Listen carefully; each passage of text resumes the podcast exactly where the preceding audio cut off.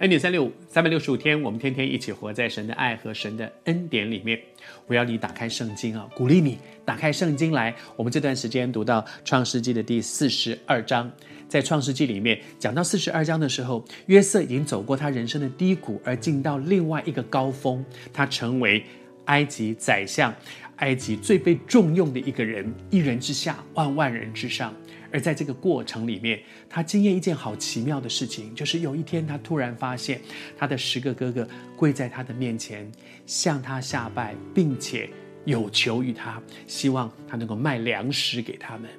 我想他一定回想到当年他做的那个梦，但是今天的约瑟和十多年前那个做梦的约瑟已经不可同日而语了。上帝透过他的一个训练计划。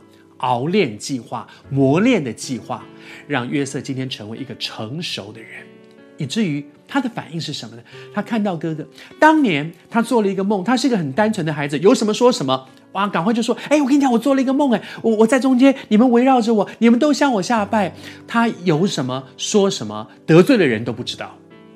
而今天的他，开始更成熟、更老练了。他看到我们哥哥在那，他没有啊，我是你们弟弟，你知道？他没有哦。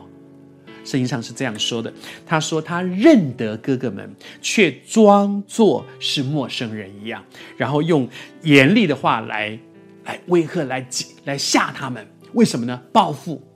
不是。如果你继续往下看，他在测试，他在测试这些哥哥们是不是还是当年那些陷害他们的哥哥们。经过了这么长的时间，他自己有很多的改变。哥哥们有没有改变呢？他要试试看。他已经不是那个当年那个有什么说什么，当年那个都不经过大脑，碰到什么事情马上就说。他会有想法。在约瑟的身上，我看到圣经里面一段话说，在罗马书里面讲到说，他说在我们的人生里面哈，我们经验患难，但是患难生忍耐，忍耐生老练。他也经历了很多的患难，那个患难帮助他可以忍耐，可以耐得住，耐得住什么呢？